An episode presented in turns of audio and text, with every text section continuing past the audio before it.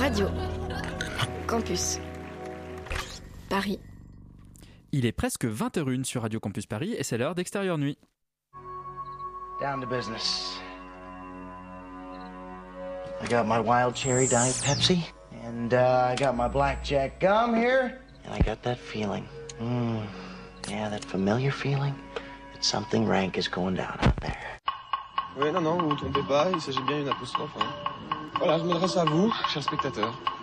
Don't ever feed him after midnight. She's alive! Alive! ready to party. I'm sorry, Dave. I'm afraid I can't do that. I'm a man. Well, nobody's perfect. Qu'est-ce acteurs sont à l'aise dans leur personnage, l'équipe est bien soudée, les problèmes personnels ne comptent plus, le cinéma règne. Vers l'infini 15 jours, 15 jours, c'est le temps qui nous sépare de la date tant attendue et ce n'est pas le retour d'Elisabeth, non, c'est la réouverture des salles de cinéma, oui, parce que dans 15 jours, on va peut-être pouvoir un peu retourner au cinéma presque comme avant, voir les films plus ou moins tout aussi pourris que chez nous, mais au cinéma, en grand et surtout ensemble. Voir Godzilla péter la gueule de King Kong, voir aussi les Mitchell se battre contre des machines, voir peut-être un film d'action un peu bas du front avec Michael B. Jordan, oui, voir tout, voir n'importe quoi, surtout fuir les petits écrans et surtout euh, pouvoir enfin résilier nos abonnements de SVOD. Donc 15 jours pour attendre le retour du cinéma, mais en attendant le cinéma, c'est dans Extérieur Nuit et c'est parti. Et nous avons quelques news, et c'est toi qui t'y colle aujourd'hui Félix, puisque euh, la première news concerne le Festival de Cannes. Oui, et euh, qui dit Festival de Cannes dit Extérieur Nuit parce que si Dieu le veut, on va y aller. Et, euh, et ce qui est génial, c'est que la Si Frémo le compétition- veut. Si Frémo le veut, mais il le veut. Je l'ai eu au téléphone hier, tout va bien se passer.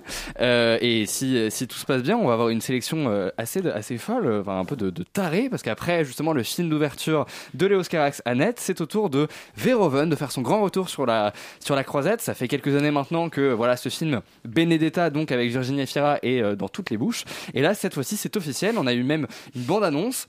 C'est adapté donc d'une histoire vraie euh, et qui raconte en fait l'histoire de la nonne Benedetta euh, qui est en fait euh, sur le point d'être béatifiée alors que euh, ma- malheureusement elle va être accusée aussi de d'homosexualité. Et évidemment c'est Verhoeven donc ça part un petit peu dans tous les sens. Il y a j'ai l'impression en tout cas au vu de la bande annonce un peu de surnaturel enfin voilà l'air beaucoup de sexe. et beaucoup de sexe exactement. L'air d'être vraiment très très bien et ça donne envie je pense à tout le monde.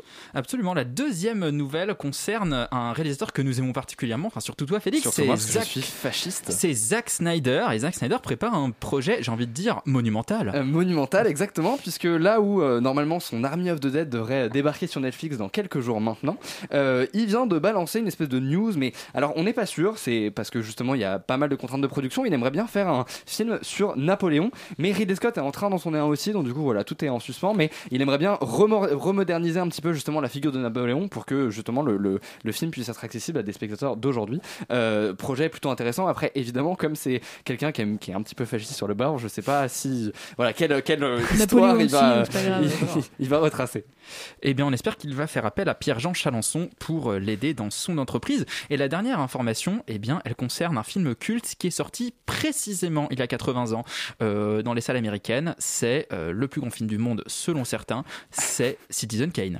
Exactement, et une information un petit peu rigolote qui fait que 2021 est quand même plein de surprises et à mon avis démarre plutôt bien, c'est qu'en fait euh, Citizen Kane a perdu son statut de film, le, de meilleur film de tous les temps sur Rotten Tomatoes et c'est maintenant Paddington 2 qui l'a dépassé. On rappelle Euh, que Rotten Tomatoes, c'est le site qui recense toutes les critiques euh, du, du cinéma américain, enfin du cinéma mondial, mais c'est un site de référence de la critique. Exactement, et en fait il se trouve qu'il y a une ancienne critique qui a été retrouvée par euh, du coup euh, l'agrégateur justement de critiques du site, Euh, une critique qui date donc d'il y a pile 80 ans du Chicago Tribune et qui est une des seules critiques qui est peu élogieuse justement par rapport à Citizen Kane et je suis assez d'accord avec cette critique, en tout cas je la trouve plutôt pertinente, je vais vous lire quelques extraits. Un film suffisamment bizarre pour devenir une pièce de musée, donc jusque là tout va bien, elle avait euh, justement cette certaine, euh, euh, enfin cette fameuse euh, Maëtiné qui donc a rédigé cette critique, a complètement vu, est vraiment très clairvoyante là-dessus, mais l'excentricité, il prend tellement le pas sur la simplicité qu'elle finit par nuire à la qualité du film et qu'il en perd tout ce qui pourrait avoir de divertissant. Je trouve que c'est assez rigolo que justement quelqu'un ait déjà vu ça euh, à cette époque-là et déjà le recul en fait pour se rendre compte de l'impact que va avoir le film. Euh, raison de plus pour voir euh, potentiellement Citizen Kane si vous ne l'avez pas vu, pour voir Meng parce que c'est super et surtout pour voir Paddington 2 parce que visiblement c'est le meilleur film de tous les temps. Absolument, Paddington 2 que nous saluons, dont nous avons une critique élogieuse quand on ici dans Extérieur Nu parce que nous aimons les petits oursons mignons. Et en parlant de petits oursons mignons, nous allons parler gros dinosaures et gros singes un peu débiles. Et c'est parti pour la bande-annonce de Godzilla contre King Kong.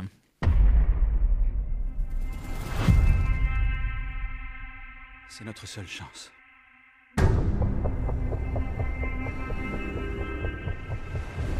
On n'a pas le choix.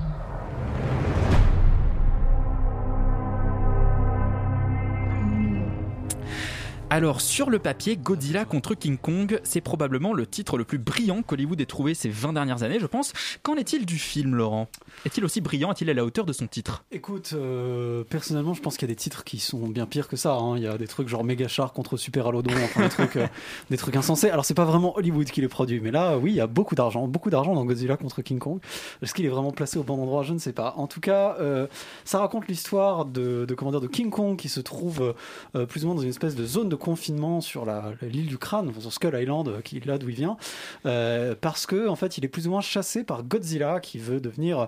Et en fait, ce sera un peu la bataille à qui sera le super prédateur. Euh, Godzilla qui euh, euh, est en vadrouille un peu partout dans le monde pour aller euh, foutre le bordel euh, Péter la gueule dans à des- à des dans non, dans une contre en fait une société qui s'appelle Apex Technologies, je crois, ou un truc comme ça, enfin, qui est une société qui dans lequel il se trame des trucs euh, un petit peu louches. Ouais. Et, euh, Alors jusque-là, j'ai rien compris, mais on peut et donc, continuer. du coup, Godzilla, bah, en tout cas, il y a plusieurs histoires, en tout cas, qui n'ont pas forcément grand chose à voir l'une avec les autres. C'est ça qu'il faut comprendre. Il y a un peu l'histoire de Godzilla, il y a un peu l'histoire de King Kong. Euh, King Kong, il va aller dans le monde inversé pour faire des trucs et sauver l'humanité, je sais plus quoi. Et Godzilla, il va venir et tout péter.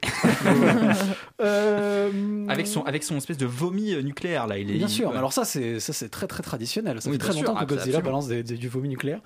Euh, le c'est très difficile de faire des bons films de kaiju. Euh, le kaiju c'est les les monstres euh, comme ça géants de type japonais. Donc c'est-à-dire d'où vient Godzilla, etc. King Kong, King Kong on peut l'apparenter à une espèce de kaiju même si c'est occidental et que ça date d'avant et que bon, c'est autre chose et que c'est un singe. Mais les kaiju on est plutôt sur des créatures un peu fantastiques qui ressemblent plus à des, à des lézards, etc. C'est très difficile de faire des bons films de ça parce que c'est forcément un peu ridicule. C'est-à-dire que forcément on a envie de rigoler. Quoi. On voit une espèce de gros monstres, surtout, surtout les, les, les films de la Toho, les films japonais de l'époque avec genre Godzilla contre Megalon, Godzilla contre Mecha Godzilla, enfin des trucs euh, un peu débiles avec des mecs en costume qui se tapent dessus sur des maquettes. Euh, forcément, je veux dire, il y y, a un côté un peu fun, mais euh, euh, déjà, il y a un, dans, dans le premier Godzilla, en tout cas, il y a un sous-texte qui est pas complètement stupide, ce qui est très loin d'être le, cas de celui-là. Mais du coup, aujourd'hui, faire un film de kaiju, euh, ça implique forcément de faire un truc qui a un peu de recul, euh, qui arrive à avoir un peu de l'intelligence et un regard sur lui-même euh, suffisamment, euh, euh, intéressant pour, euh, pour rendre la chose un, peu, un peu amusante, quoi. Parce que sinon, quand on se prend très très au sérieux, comme le fait ce film, ça devient très très vite n'importe quoi. Je comprends pas. Enfin, les gens peuvent pas sérieusement regarder des gros dinosaures se taper dessus. Enfin, je veux dire, c'est, je vois pas, je vois pas quel est le vrai intérêt là-dessus. Et honnêtement, le film de ce point de vue échoue complètement parce que à la fois il se prend très au sérieux et il a des réflexions qui sont débiles, voire scandaleuses sur sur la manière dont, euh, dont comment dire, dont, dont, dont- dont fonctionne en gros genre, euh, le complotisme, la recherche de la vérité, etc. Parce qu'il y a un des personnages du film qui est, qui est une espèce de complotiste euh, très très, très bizarre, très Joué mal par. Eric Zemmour. Joué par Eric Zemmour lui-même. Un Eric Zemmour en gros et en noir. C'est donc un drôle d'Eric Zemmour. Et- Il et se coup- déteste. et du coup, ouais, ouais, il est vraiment dans la haine de lui-même. Je suis pas sûr qu'il soit vraiment qu'il s'aime beaucoup actuellement, hein, mais bon, Eric Zemmour. Bref, euh, on n'est pas dans un portrait psychologique d'Eric Zemmour, même si ce serait très intéressant. Euh, enfin bon, bref. Et, donc. euh, et donc du coup, euh, ça échoue un peu de ce point de vue d'être un film qui a suffisamment de recul et d'intelligence sur son euh, sur son projet, contrairement à ce que pouvez faire. parce Ça souffle vachement avec la comparaison d'un film comme Pacific Rim, en tout cas le premier, qui était vraiment beaucoup plus intéressant, beaucoup plus mieux fait, beaucoup, enfin beaucoup mieux fait, beaucoup plus amusant. Là, clairement, on est sur un truc qui se prend très très au sérieux, qui est un peu claqué. Le deuxième vrai problème, c'est que c'est très difficile de faire un crossover. Faire des films qui reprennent en fait les deux univers euh, qui sont relativement récents en fait qui ont été redéveloppés relativement récemment entre Godzilla et King Kong euh, bah c'est pas simple parce qu'il faut trouver des histoires qui collent etc et pas faire des trucs collés avec des rustines et faits à l'arrache. Et c'est exactement ce que fait ce film. C'est à dire que vraiment on a l'impression d'avoir deux histoires collées l'une à l'autre qui n'ont rien à voir avec des protagonistes qui ne se croisent pas et qui euh, et dont les histoires ont que très très peu d'influence l'une sur l'autre. Globalement c'est un échec. Même visuellement ça a à peu près aucun intérêt. Il se passe rien de spécial. Euh, donc euh, c'est même pas un vrai bon film à grand spectacle. Euh, bon, si vraiment vous aimez les monstres se taper dessus, je sais même pas si ça vous intéressera. Il y en a d'autres mieux, plus intéressants. Et si vous voulez rigoler, regardez les japonais des années 70. Là, on peut, on peut faire des vrais trucs. Eh bien, donc on commence bien cette émission hein, avec euh, beaucoup d'enthousiasme. Euh, toi, Félix, je, je- je pense que tu as adoré, ça se voit sur, dans tes yeux. Oui, j'adore. Alors moi, il faut savoir que je suis un grand malade. Euh, j'ai vu tous les films du Monsterverse, donc le Monsterverse qui a été euh, initié en Tu, tu ne, 2014. tu ne redis plus jamais ce mot. plus jamais. Je Plus suis jamais en ma présence. Merci. Voilà, en gros, en gros, c'est quoi C'est Warner qui produit ça ou c'est Universal? C'est Legendary. euh, Legendary. ouais. Bah, ils ont voulu faire un peu à la Marvel et faire une, un espèce d'univers étendu avec tous leurs films. Et donc, du coup, ils ont sorti des films Godzilla 2, donc le 1 et le Godzilla King of Hunter, je sais pas quoi. Et donc, du coup, après euh, un, euh, un film euh, solo euh, King Kong, et ils se sont dit, hey, on va les faire euh, s'affronter. Et sur le papier, je suis comme Laurent, je suis euh, ravi. Enfin, c'est-à-dire que c'est euh, potentiellement un des, une des promesses qui m'excite le plus au cinéma. Euh, et malheureusement, c'est euh, vraiment une catastrophe. C'est-à-dire que ça reprend tous les défauts qu'avait Godzilla, Godzilla 2, euh, c'est-à-dire euh, un espèce de scénario insipide, des personnages qui n'ont aucun intérêt, mais en fait on va venir quand même essayer de te euh, raconter leur histoire, alors qu'en fait c'est juste des clichés, on en a rien à foutre. C'est que des trucs comme ça, des choix qui sont hyper discutables et qui font qu'en fait c'est même pas un film rigolo parce qu'il y a, il a même pas tant de bataille que ça. C'est un film qui essaie de développer une intrigue sur une espèce de compagnie, on en a rien à foutre. Enfin, c'est vraiment c'est absurde, c'est-à-dire que c'est comme si ils préparaient le terrain et c'était genre Avengers, mais ils se tapaient pas et c'est juste Tony Stark qui parle à, Captain America. On en a rien à foutre de ça. Enfin, ça s'appelle Ci- Civil War et c'est de la merde, mais euh, non, concrètement vraiment c'est, enfin, ça n'a aucun intérêt. Et même dans les dans, le- dans les dans la bataille, je trouve qu'en fait le réalisateur Déjà, il y a des énormes problèmes de, de scénario. Il y a un réalisateur euh, je... Peut-être, je sais pas, je crois qu'il a fait des clips avant. Mais euh, ce- le- le- la personne qui a accouché de ce film, euh, euh, je trouve, oublie l'importance quand, tu- quand on, on fait des films justement de, de kaiju ou de monstres, c'est le gigantisme. Et là, le problème, c'est qu'il filme tout à la même échelle. C'est-à-dire que vraiment, on a l'impression de voir un combat de boxe, en fait, juste c'est dans une ville. Et du coup, ça n'a aucun intérêt. Et typiquement, ce que faisait Gareth Edwards dans son premier Godzilla, que je trouve plutôt pas mal d'ailleurs, c'est qu'il recontextualisait constamment justement les méchants et les, enfin, les, les kaiju, les monstres et les actions par rapport à, euh, aux humains. Et du coup, on n'avait pas du tout cette espèce de sensation justement de, de monstre juste qui se bat dans une ville en carton-pâte. On avait constamment cette espèce de peur euh, justement et cette sensation de gigantisme parce qu'on était du point de vue humain, on était à échelle humaine. Et là, le problème, c'est qu'on y est- on n'est jamais à échelle humaine. Et donc, du coup, non seulement les personnages n'ont pas d'intérêt parce que c'est vraiment juste des espèces de pions euh, sur lesquels Godzilla peut marcher, mais en plus euh, les combats n'ont euh, pas du tout de, de, de gigantisme, de gigantisme ni rien parce qu'ils sont filmés comme si encore une fois on filmait un combat de boxe. Or tu peux pas filmer un combat entre King Kong et Godzilla comme tu filmerais je sais pas moi un combat de boxe. Donc voilà encore une fois c'est c'est un peu mieux, tout le niveau. il vaut mieux regarder Godzilla contre Megalon, un film des années 70, je crois, où il y a aussi Mecha Godzilla, ce qui est le cas dans ce film. Donc il y a Godzilla, Megalon, Mecha Godzilla, il y en a d'autres, il y a Mothra, je crois, dedans, c'est très bien, c'est mieux que ça. Eh bien, euh, King Kong contre Godzilla sort au cinéma le 19 mai. On vous invite donc à ne pas le voir. Euh, le prochain film dont on va parler est également une sorte de combat, mais un peu plus, un peu plus à grande échelle, puisqu'il s'agit des Mitchell contre les machines. Et c'est sur Netflix. Et voici les bandes annonces. Let it begin. The last humans must be here somewhere. Wait. They're coming. Alors, Roman, Les Mitchell contre les machines est un film d'animation produit par Sony, disponible sur Netflix, et produit par le duo Phil Lord et Chris Miller, auquel on doit notamment Into the Spider-Verse. Qu'est-ce que ça raconte? Euh, eh bien, les Mitchell contre les machines, euh, il porte bien son nom. Euh, les Mitchell, c'est une famille, en fait, euh, tout simplement, dont la fille aînée s'appelle Kate. Et c'est une fille qui est une ado qui rêve de- d'étudier le cinéma et de faire du cinéma, notamment à Los Angeles, où elle a été prise dans une université. Mais au-delà de ses études de, de cinéma, en fait, elle rêve surtout de s'émanciper de sa famille, dont elle en a un peu marre, elle étouffe un peu.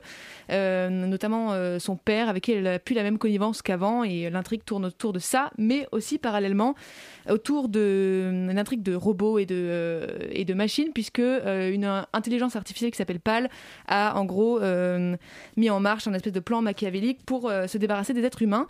Et donc les Mitchells vont être obligés de se serrer les coudes pour survivre et donc de retrouver une connivence qu'ils n'avaient plus. Donc une histoire de famille sur fond d'apocalypse robot. Exactement. Et donc on adore.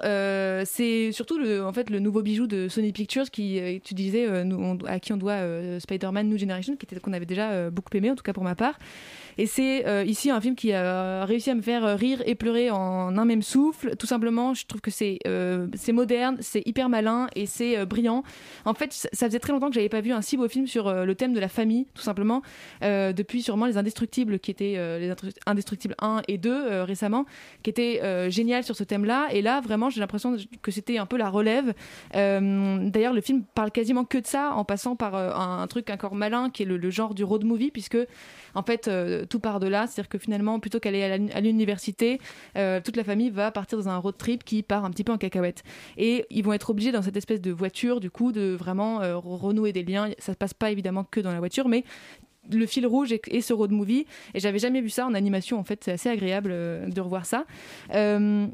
En fait, on, sait déjà comment le film se finit au niveau des robots, c'est-à-dire que depuis le début, euh, il n'y a pas trop de mystère là-dessus. On a déjà vu euh, ce, plot euh, plein de fois, mais on s'en fout parce que ce qui nous intéresse, c'est justement ces dynamiques familiales et surtout les personnages que je trouve hyper bien écrits. euh, tous euh, vraiment, euh, ils sont tous plus surprenants les uns que les autres. Même le chien est génial dans ce film, genre il est iconique. Euh, et donc je trouve que moi, j'avais l'impression en regardant ce film que j'avais encore jamais vu en fait des héros comme ça, aussi contemporains, aussi réalistes. Donc c'était très agréable et c'est moderne à la fois dans l'écriture et il faut quand même préciser aussi dans la, dans la forme puisque c'est vraiment une, un hommage à la pop culture, un hommage au 7e art, à la création. Et si, parce que le film ose tout, c'est vraiment hilarant même visuellement. En fait, euh, il y a tout le temps des créations qui sont surprenantes à regarder. Donc voilà, ça, donne un objet hyper unique et personnel que moi je recommande euh, de voir euh, incessamment sous peu. Et euh, faut- on peut citer les acteurs qui font les voix, qui sont donc euh, Danny McBride, Maya Rudolph, Eric André notamment, et Olivia Colman qui joue euh, donc euh, la- la- la- l'intelligence artificielle et qu'on connaît pour son rôle de- dans euh, The Crown et La Favorite. Félix, qu'en as-tu pensé? Je suis complètement d'accord avec toi. Ça fait du bien de voir un film qui est super et qui, euh, euh, euh, je- enfin ouais, procure des émotions. Ça m'a- en fait, ça fait très longtemps que j'avais pas rigolé ou que j'avais pas été touché par des personnages ou par une intrigue. Euh, et c'est vrai que tu citais euh, les Indestructibles. Je trouve qu'il y a un vrai côté euh, Pixar des débuts dans cette espèce de manière de euh, convoquer un univers qui euh, part dans tous les sens, qui est extrêmement créatif, euh, dans lequel on peut se plonger justement. Et même quand on est enfant, je pense qu'il y a vraiment quelque chose de très stimulant. Euh, et surtout, je trouve que c'est un des seuls films qui parle euh, justement de, des, relations euh, fa- familiales, mais essentiellement aussi de cette espèce de, relation, de comment on communique avec, euh, avec, sa fille quand justement cette dernière ne communique pas comme nous on communique. Et je trouve que ça paraît hyper cliché, hyper simpliste, mais en fait je pense que c'est assez universel, cette espèce de fossé qu'il y a de génération par rapport à notre usage des technologies. Et je trouve que le film a l'intelligence justement de l'aborder avec légèreté et en même temps d'en faire quand même des vraies problématiques relativement graves qui parlent à la fois aux enfants et aussi aux adultes. Et c'est ça que je trouve vraiment assez touchant et, et du coup...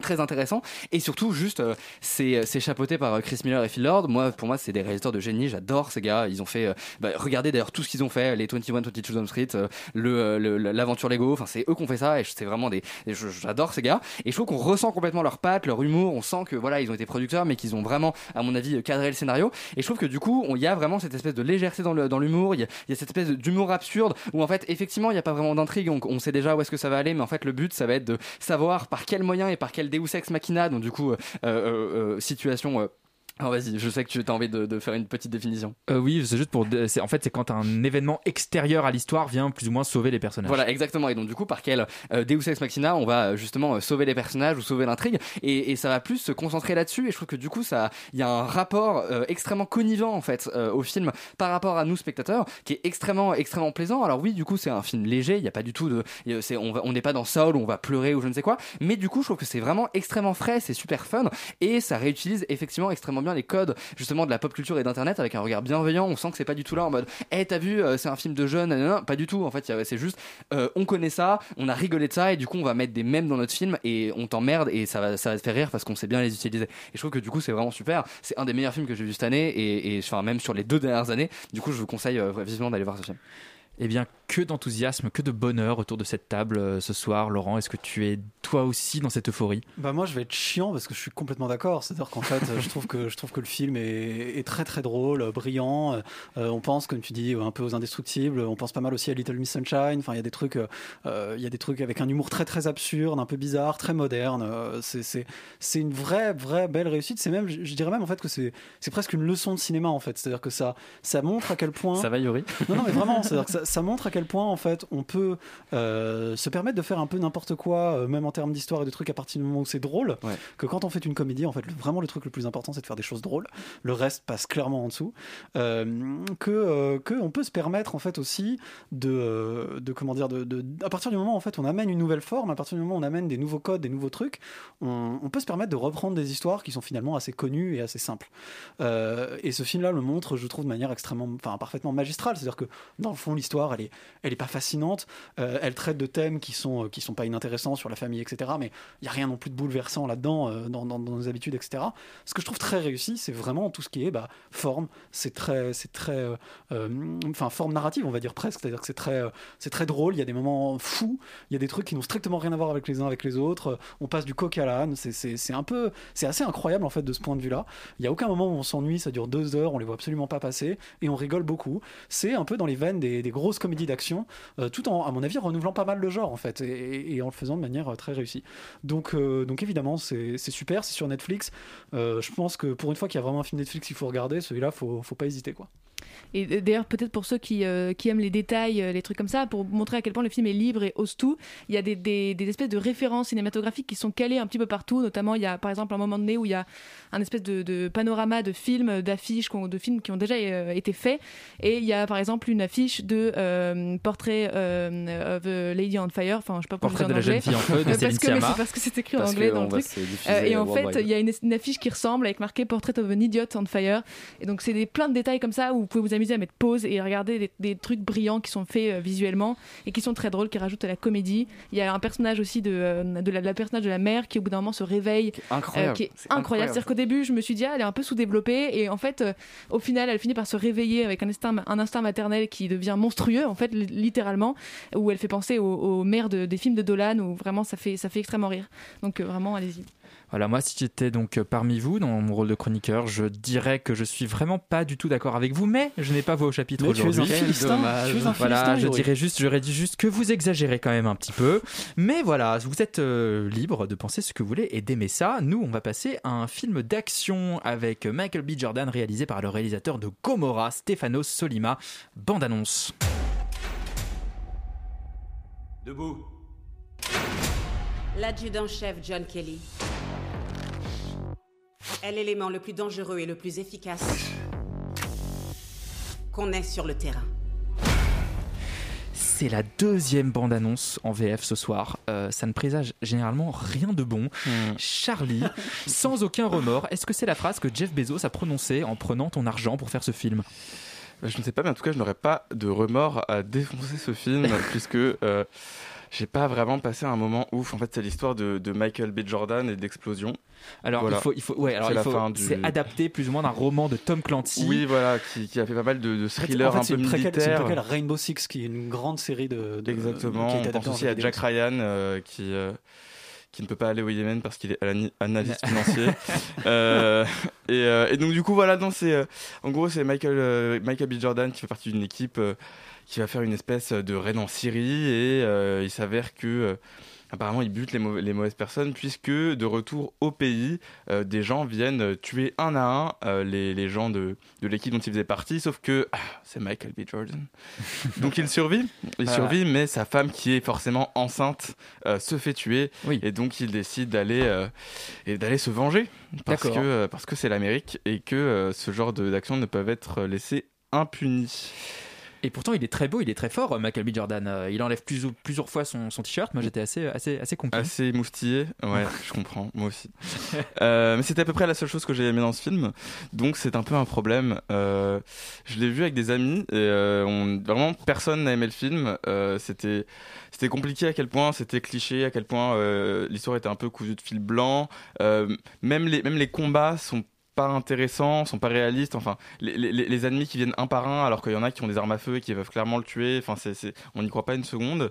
Euh, et c'est dommage parce que ça nous sort complètement du film en fait, ce, côté un peu euh, irréaliste. Après, je sais que c'est pas non plus, euh, ça n'a pas non plus vocation à, être un, reportage sur, un reportage sur la guerre, mais du coup, c'était un petit peu embêtant ce film parce que euh, je pense que il y avait des moments où il y avait des petites mises en scène qui étaient intéressantes, euh, notamment quand il s'enferme avec le mec dans le feu ou le truc de l'avion euh, dans l'eau ou, ou avec du feu ou, ou- ou- enfin bref, il y avait beaucoup de beaucoup de, de- de choses comme ça qui auraient pu être vraiment bien si la scène en fait avait été poussée un peu plus. Mm. Et c'est ça qui est un petit peu dommage, c'est que on sent quand même que il y, y a des petites idées de mise en scène, il y a des petites choses qui changent de ce genre de film qu'on peut avoir, comme on dit, des films qui sont créés un peu comme par des algorithmes, où vraiment des fois on a aucune scène intéressante. Et là, il y avait quelques idées. Et pour moi, il, pa- il passe à côté de quelque chose, des scènes où il y aurait dû avoir vraiment de l'attention, où finalement il n'y en a pas. Même la scène, il y a une scène avec un sniper, avec un double sniper Ouais. euh, qu'ils essayent de rendre un peu, un peu sexy. Et euh, triple sniper. Il y a un Ah, triple sniper. Ah, bah, tu vois à quel point cette, cette scène m'a passionné. Laurent sourit. et, euh, et puis cette fin, cette fin, cette fin, quand même très compliquée. hein. Alors on n'est pas là pour spoiler, mais on peut quand Non. même. euh, Il y a un post générique aussi d'ailleurs Ouais. qui est assez compliqué d'ailleurs. Oui, sur, parce qu'ils veulent du coup, ils t'expliquent En fait, Rainbow Six voilà, et qui va faire la suite Rainbow, et que machin, machin, et qu'en fait je vais faire une espèce d'équipe et c'est moi qui vais en être le chef et on va. bon, peu importe. On vous a spoilé comme des gros porcs. hein. non, mais du coup, j'ai pas dit qui disait ça. Pas- Je n'ai pas divulgué. Je pense, je pense qu'on a tous compris. Voilà, ouais, ouais, ouais, peu importe. Bah oui, parce qu'en fait, euh, c'est le personnage de John Clark qui, dans euh, l'univers de Tom Clancy, est un peu euh, un des personnages principaux avec Jack Ryan. Euh, mais donc, en fait, pour toi, Charlie, c'est un, c'est un zéro pointé ce Bah, film. c'est pas. En fait, je me dis que pour un, pour un, un personnage comme ça, qui est censé être le pilier euh, d'une telle licence, Ouais, c'est ça, c'est qu'on est qui a quand vraiment même sur été une- acclamé à travers le monde, je trouve que son traitement est quand même vachement. euh, Je sais pas, moi je m'attendais vraiment à avoir quelque chose d'un peu plus fou que ça. Euh, d'un peu plus travaillé que ça parce que quand même il y a de la matière il y a quand même pas mal de bouquins qui ont écrit là-dessus Alors- coup, quand, quand j'ai fait ont, j'ai vu qu'on avait fait une, une espèce de pâle copie de tous les films de guerre que, que j'ai vu dernièrement Oui. ça m'a un petit peu fait mal au cœur Surtout que, euh, surtout que la trame narrative du film n'a rien à voir avec le roman. Donc euh, c'est aussi, en fait, il y a un côté un peu franchise de simplement prendre un titre et un personnage pour en faire un truc qui n'a absolument Oui, rien à voir. pour- ouais, ouais. Bah, ça fait un- ça m'a fait un peu penser à ce qui s'est passé pour, euh, pour Valérian, par exemple, pour Luc Besson. Quoi. Enfin, il y a déjà plein de super histoires qui ont été écrites. Pourquoi faire quelque chose d'aussi insipide? C'est dommage. C'est dommage, surtout que le scénariste c'est Taylor Sheridan qui a quand même fait des films plutôt bien, notamment le premier Sicario et euh, Comancheria avec euh, Jeff Bridges, et le réalisateur euh, Stefano Solima qui a, le- qui a signé des épisodes de Gomorrah, donc euh, qu'on aime aussi plus ou moins pour sa patte euh, visuelle. Mais euh, Laurent, est-ce que toi ça t'a touché ce sans aucun remords? Bah, je, je trouve que la, la bande-annonce en VF est un tout petit peu exagérée, c'est-à-dire que c'est c'est plutôt mauvais, hein, on va pas se mentir, mais je, je le catégoriserai pas dans les grosses daubes. Euh, J'aime bien Stefano Solima, euh, il- je l'aime particulièrement parce qu'il a réalisé un film en Italie qui s'appelle Subura, qui est, qui est une, bah, une assez belle réussite, qui est bien glauque, bien sale et tout comme on aime, film de mafia évidemment. Euh, mais, mais là, honnêtement, euh, euh, j'ai envie de dire qu'en fait, c'est un peu trop peu, trop tard. C'est-à-dire qu'en gros, j'ai l'impression de voir une espèce de film d'action un peu bébête des années 90. Euh, ça aurait pu sortir directement en vidéo à l'époque où il y avait de la vidéo. Bah, aujourd'hui, c'est euh, sur Prime, hein, c'est l'équivalent. Aujourd'hui, c'est sur Prime, c'est à peu près l'équivalent. Mais ça aurait dû sortir au cinéma, de base. Oui, mais enfin, c'est pas possible de sortir ça au cinéma, soyons sérieux, tu vois. Genre, c'est c'est un peu pété, c'est un peu nul. Les, les- les- le, le personnage principal, il est hyper cliché. Tout, tout est un peu. euh, Il y a vraiment un côté euh, à l'ancienne, mais pas. Mais pas, pas dans le bon sens du terme. C'est-à-dire qu'on aurait aimé, euh, si s'il fallait vraiment faire n'importe quoi, faisons n'importe quoi et faisons beaucoup plus de trucs qui explosent et allons-y. Quelque chose de- qui se prend un peu trop au sérieux, en fait, très concrètement, sur un genre qui est clairement euh, usé jusqu'à la corde. Et, et même, enfin, il y, a- il y a aussi un petit problème quand même, je pense, de, de charisme des personnages en fait, en réalité. C'est-à-dire que Michael B. Jordan, il est, il est pas mauvais en, en- en, comment dire, en personnage de, de, de- de gentil, un peu, un peu bébête et très musclé, euh, qui, qui tape très fort. Et très, très beau. Moi, et je- très je- beau. je souligne bah, encore qu'il est Michael- très beau. Michael B. Jordan, oui, ça c'est sûr qu'il est quand même extrêmement beau. hein, ça, on va pas se mentir. Euh, Je vais peut-être vous laisser, moi. Ouais, moi aussi, je vais en Non, mais si hein. tu veux, on pourra regarder le film de Michael B. Jordan tous ensemble. Je suis sûr On qu'on sera très heureux. Michael B. Jordan. hein. Euh, Comme petit hôtel à sa gloire. En revanche, en revanche euh, gros gros problème avec le méchant, c'est-à-dire euh, Guy Spears qui ressemble de plus en plus Oui, à. on n'a pas cité sa momie, hein, qui, ressemble de plus en plus à une momie. euh, il est, il est, il- ça passe pas quoi. C'est-à-dire que c'est dommage parce qu'en fait, je pense qu'il a, il pourrait, il pourrait faire quelque chose. Il, pour moi, il a encore quelque chose, même si là maintenant, il ressemble plus à rien. Mais euh, je veux dire, voilà, le méchant est nul. Il y a- y, y trop de trucs en fait qui sont un peu ratés. Honnêtement, le rebondissement est un peu euh, absurde et c'est un peu n'importe quoi. Et la fin est quand même genre euh, bas du front. Euh, bon. Est-ce qu'on s'en attendait, est-ce qu'on attendait vraiment mieux En fait, pas vraiment. Euh, Est-ce que ça veut dire qu'il faut regarder le film? Bah, pas vraiment non plus. D'accord. Euh, donc, euh, donc, je peux pas vraiment conseiller ça. Même si on, moi, j'aime toujours euh, Stéphane Sollima. J'attends encore qu'il fasse, qu'il fasse du, du film de qualité. Et euh, on peut, en attendant, regarder des images de Michael B. Jordan. Peut-être que ça suffira. torse nu de préférence. Et donc nous allons faire un petit saut euh, en arrière dans le temps, puisque nous allons parler d'un film réalisé par un groupe qui a annoncé sa séparation cette année. Je parle évidemment des Daft Punk, et c'est leur film Electroma. Bande annonce.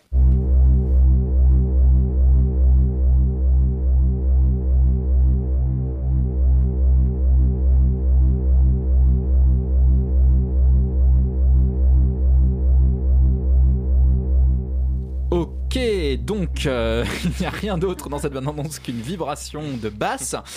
Euh, C'est un peu et- comme le film d'ailleurs, pardon.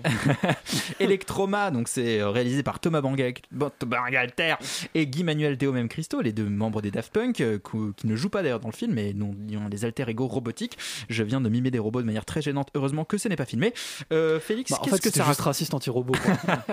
Qu'est-ce que ça raconte Daft Punk's Electroma? Euh, Qu'est-ce que ça raconte? C'est une très bonne question. Ça raconte l'histoire, euh, enfin l'histoire, c'est un grand mot, euh, de, des, de voilà de deux robots, enfin les membres des Daft qui euh, veulent devenir humains. Et finalement, ils n'y arrivent pas, et du coup, ils décident de s'autodétruire. Voilà, grosso modo, si je peux résumer le film, je sais pas si vous Bah, êtes en, fait, en d'accord. fait, non seulement tu as résumé le film du début à la fin, et ça dure une heure, quoi.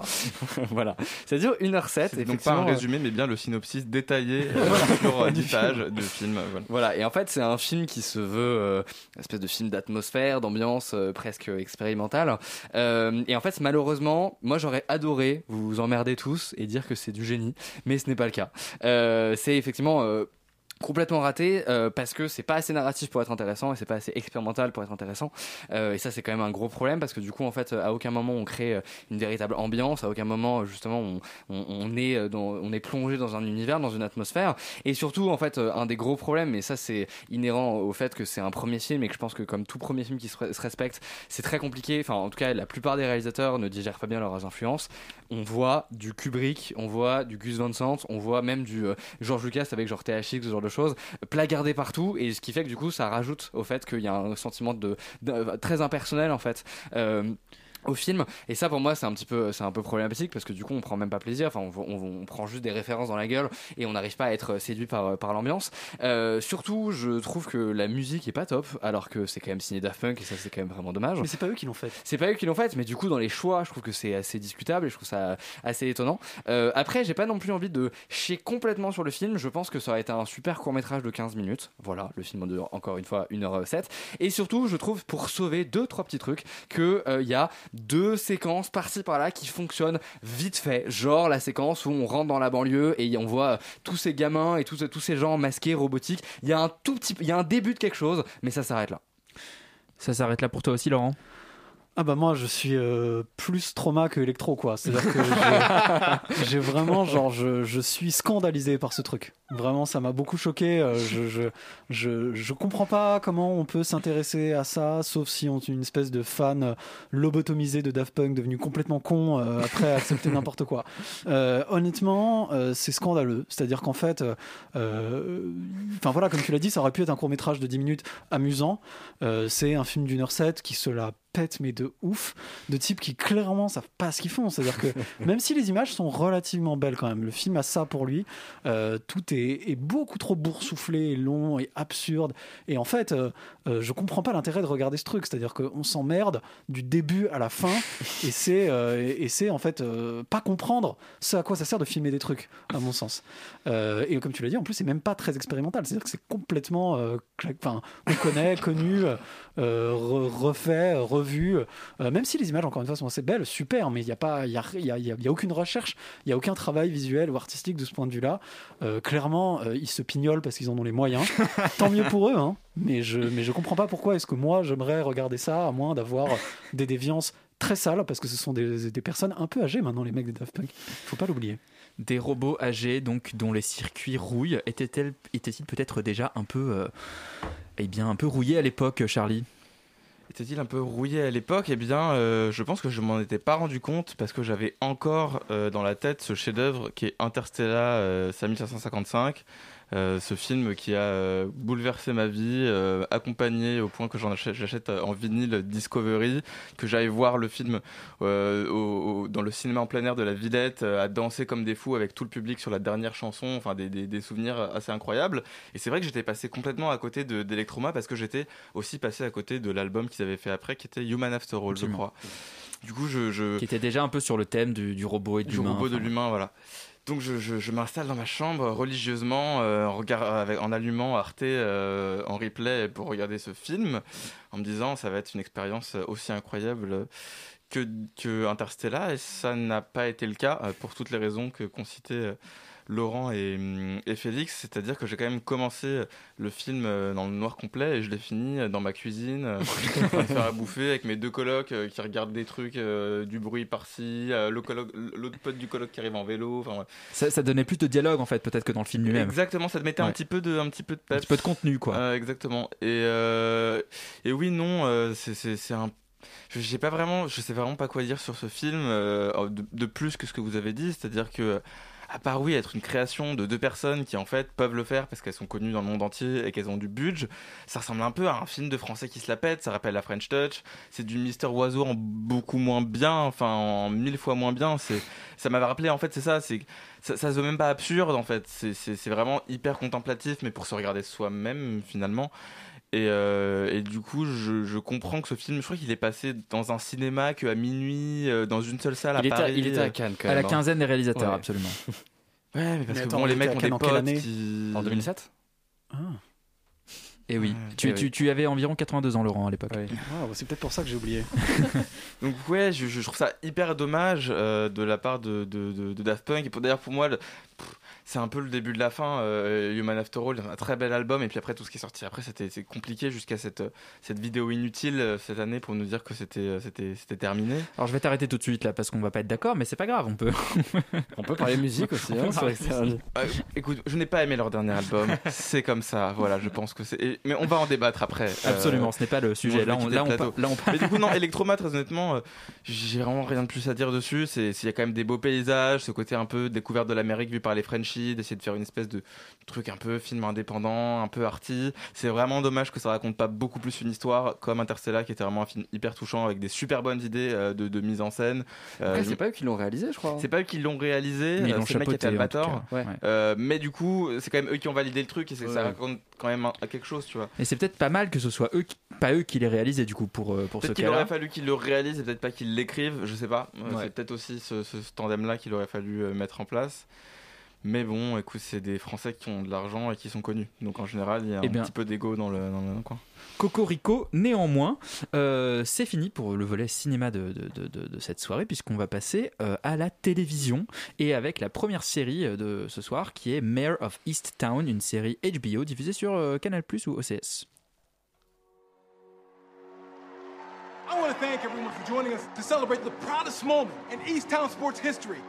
And finally, Miss Lady Hawk herself, Mayor Shin!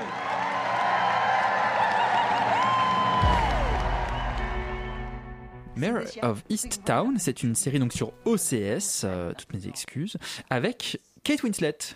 Tout à fait, qui en fait est la mère of Easttown euh, elle-même, puisqu'elle s'appelle mère Shinan, euh, plus exactement, alias Kate Winslet, du coup, alias aussi une inspectrice euh, de- d'une banlieue, en gros, de Philadelphie, euh, une banlieue qui a assisté à euh, la mort, enfin la disparition, en fait, plus exactement, d'une jeune fille il y a des années, et qui là euh, se retrouve face à la mort d'une nouvelle ado de 17 ans, et du coup, elle va devoir inspecter, si on peut dire, puisqu'elle est inspectrice. Mener l'enquête.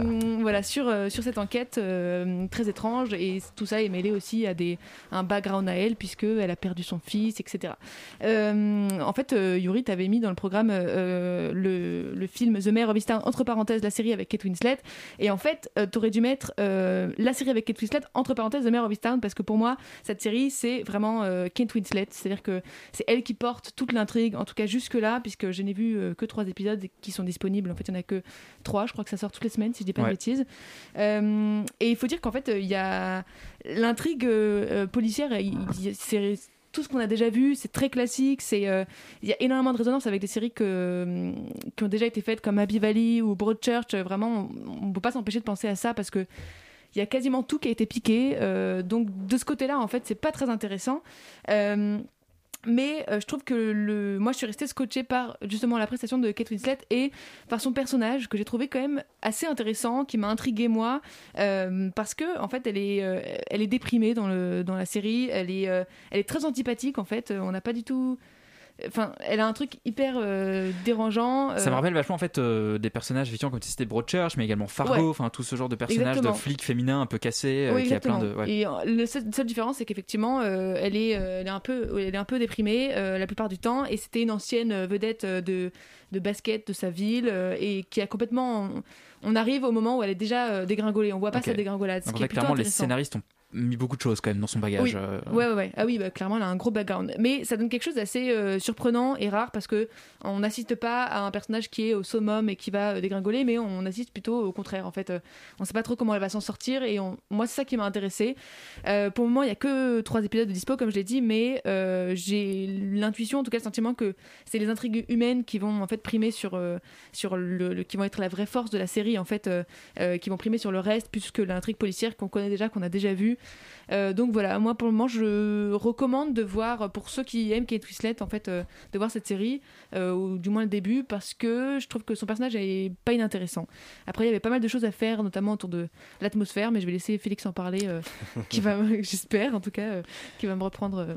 Félix qui fait qui voyage en fait aux États-Unis, il passe du désert des Daft Punk euh, à cette petite ville américaine. Ouais, je vais arrêter les road trips. Hein. Je me fais un peu de mal quand même là. Euh, non, mais je suis assez d'accord avec toi. Peut-être un tout petit peu moins enthousiaste. Après, j'ai pas vu les trois épisodes pour le coup parce que je suis un mauvais chroniqueur.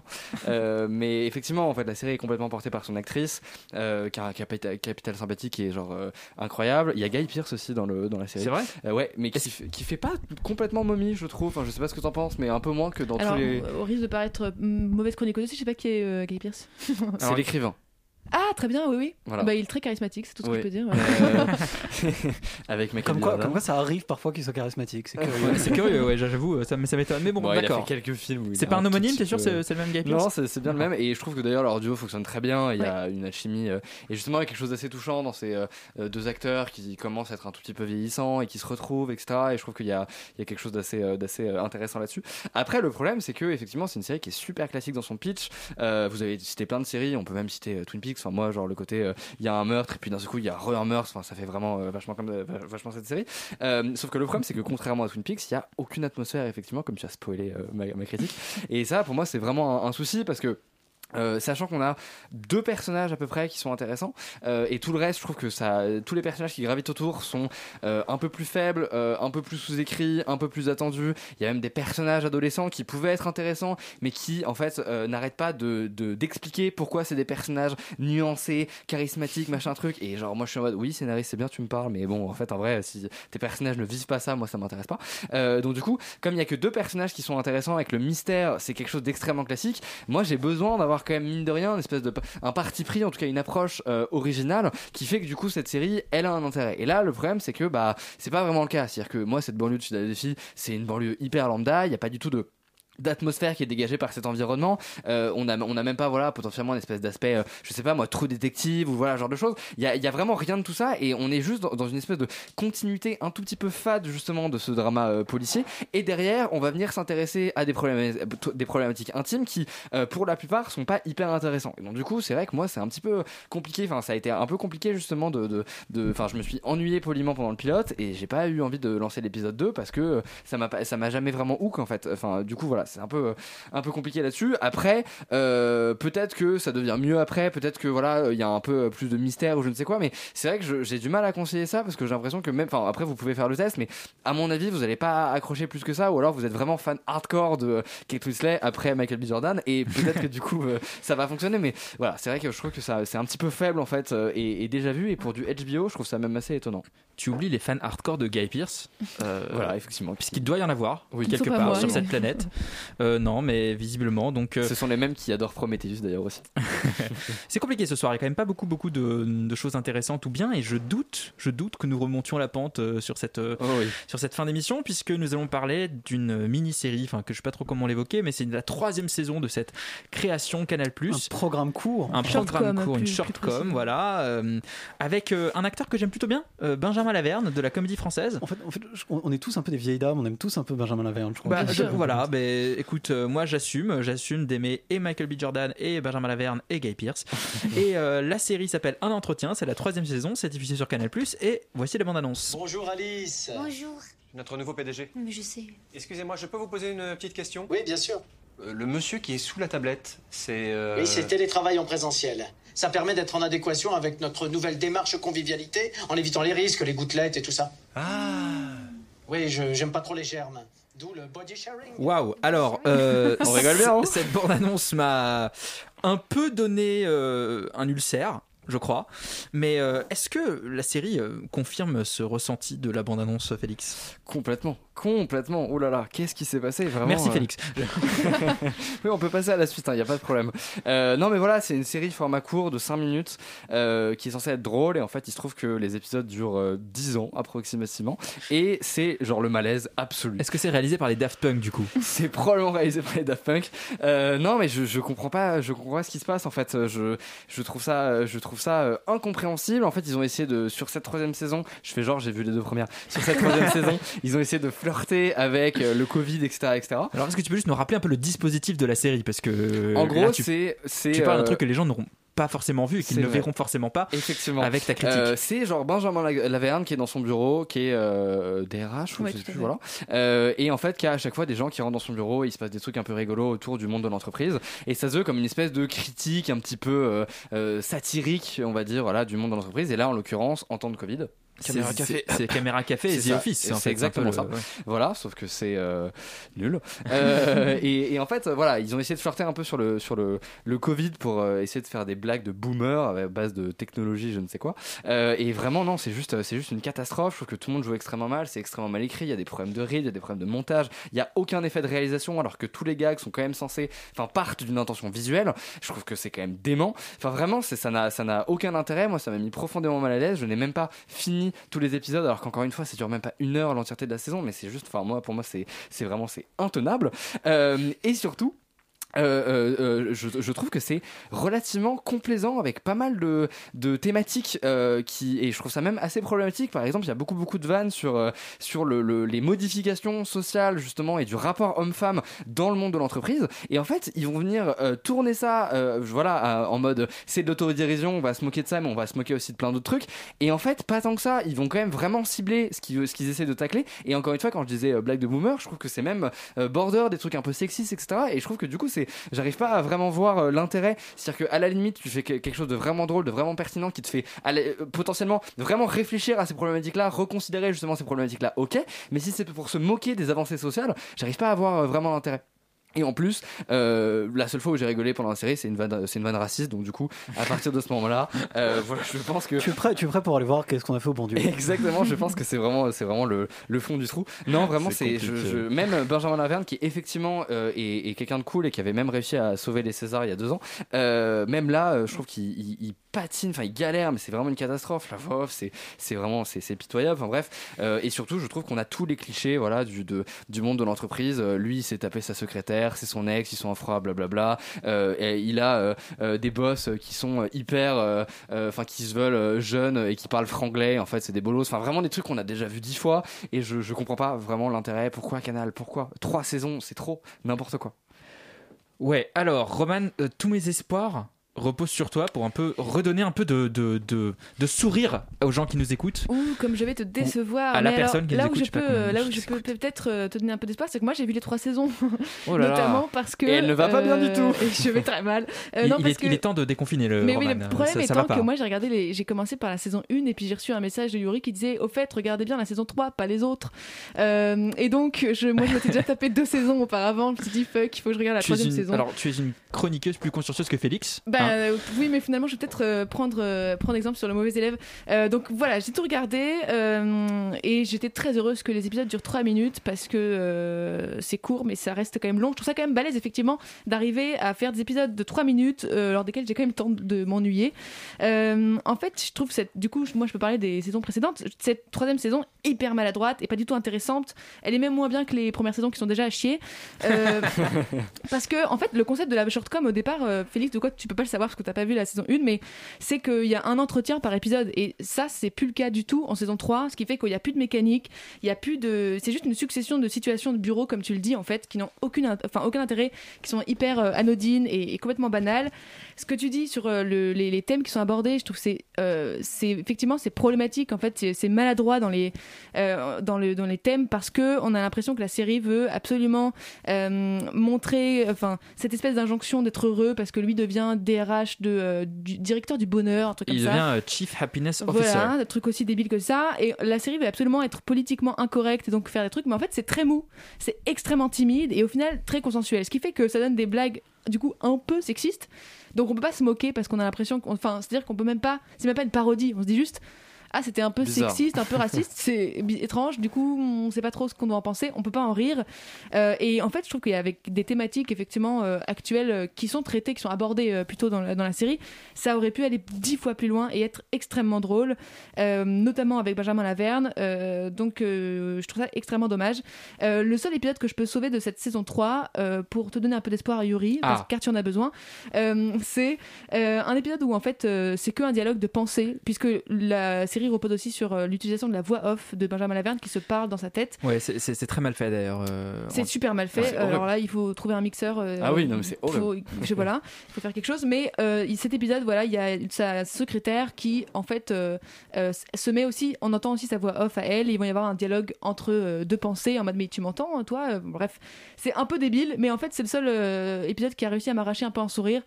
Parce que je l'ai trouvé plus original que les autres et qu'il y avait un petit peu ce truc d'entretien, cette mécanique qui revenait euh, malgré tout. Donc, euh, regarde, je sais plus quel épisode c'est, cherchez. euh, Je crois que c'est euh, l'épisode. euh, je me suis arrêté à cet épisode-là. Je crois que c'est le 6 ou le 7, un truc comme. Voilà, et bah regardez l'épisode 6 ou 7. Formidable. Bah, moi, juste pour, euh, pour euh, rajouter un petit peu de, de sel dans cette plaie béante qui est un entretien, euh, je dirais qu'en fait, ça m'a fait penser à une série euh, sur le monde dans l'entreprise écrite par des gens qui n'ont jamais mis un pied dans une entreprise et qui se cantonnent à ce qu'ils lisent dans la presse et qui disent Oh, c'est c'est vraiment débile ce que font ces gens en entreprise et qui du coup s'en moquent sans jamais y avoir mis les pieds. Et du coup, ça donne des choses un peu hors sol que les journalistes euh, apprécient visiblement puisque la presse est quand même assez dithyrambique. Les journalistes ont-ils un jour mis un pied dans une entreprise? C'est une question pour une prochaine fois. D'abord, nous allons euh, écouter la bande-annonce de la prochaine série TF1, HPI, au potentiel intellectuel, et Charlie va nous expliquer pourquoi c'est au programme. Déclinez votre identité. Morgan Alvaro, 38 ans, célibataire, trois enfants de deux pères différents et haut potentiel intellectuel. HPI, comme ils disent.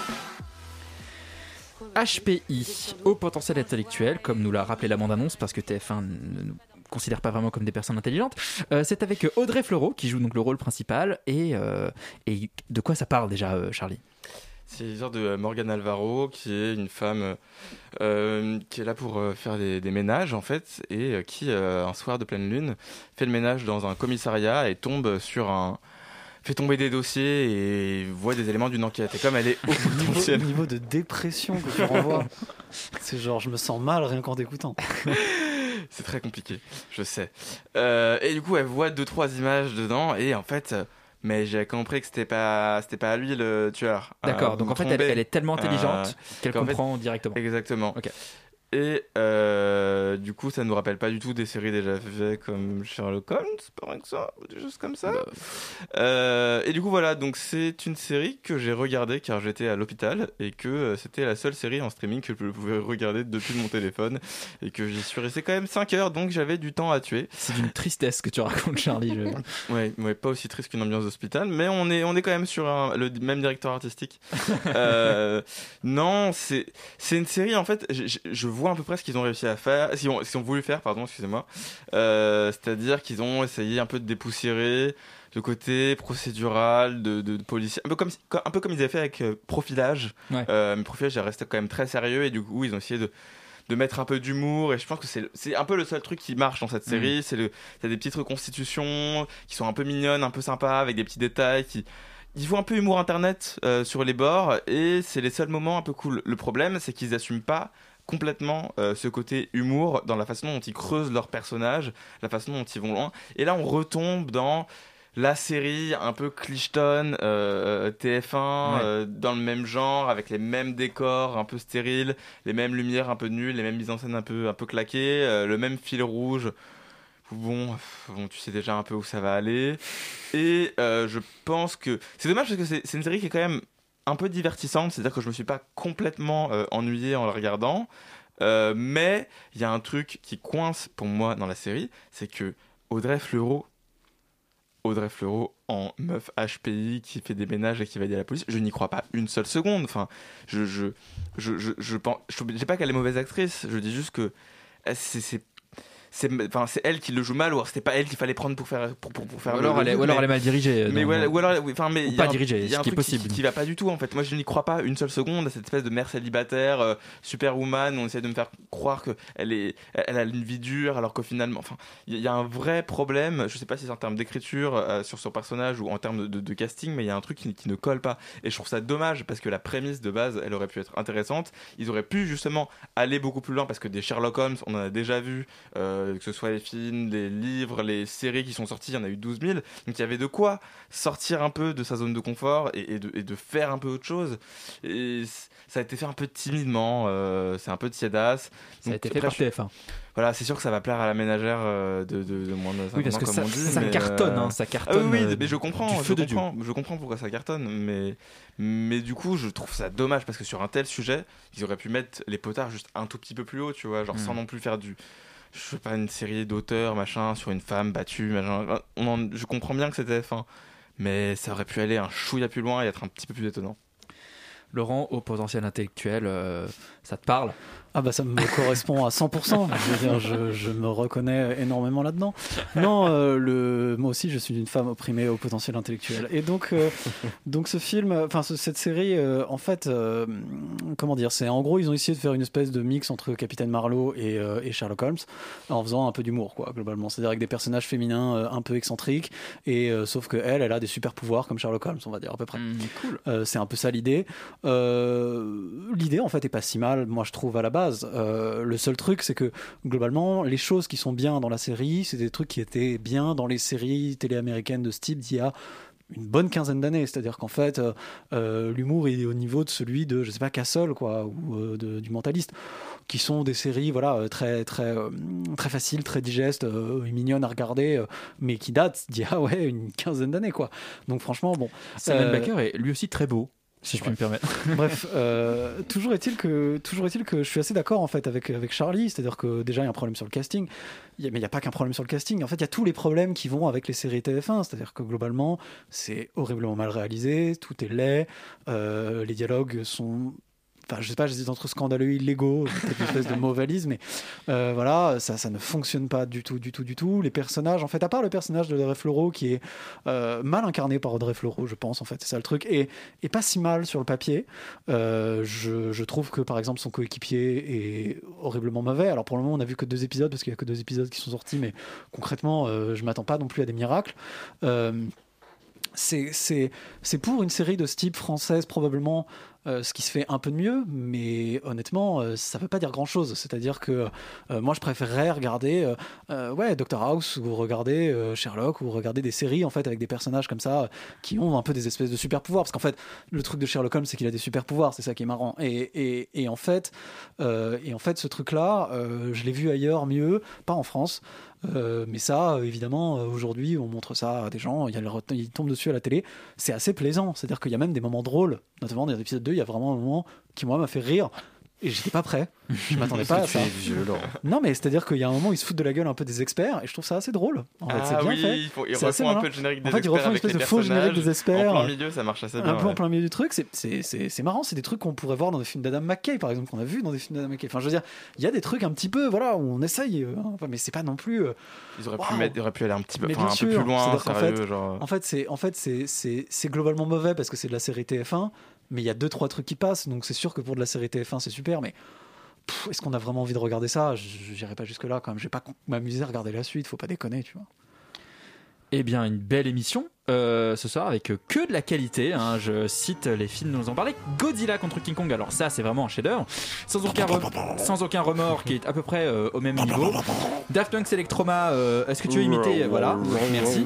Euh, Mayor of Easttown, bof. Un entretien, euh, vous fuyez. HPI, si vous êtes une ménagère de 50 ans. Mais Les Mitchell contre les machines, je vous l'accorde. Allez, c'est le meilleur film de la soirée. Foncez sur Netflix, regardez-le parce que visiblement euh, le reste avez pousse rien à la dépression. Voilà. Et tout de suite après Extérieur Nuit, qui est déjà terminé, eh bien c'est trop court. C'est La Bringue euh, sur Radio Campus Paris, juste après cette euh, virgule.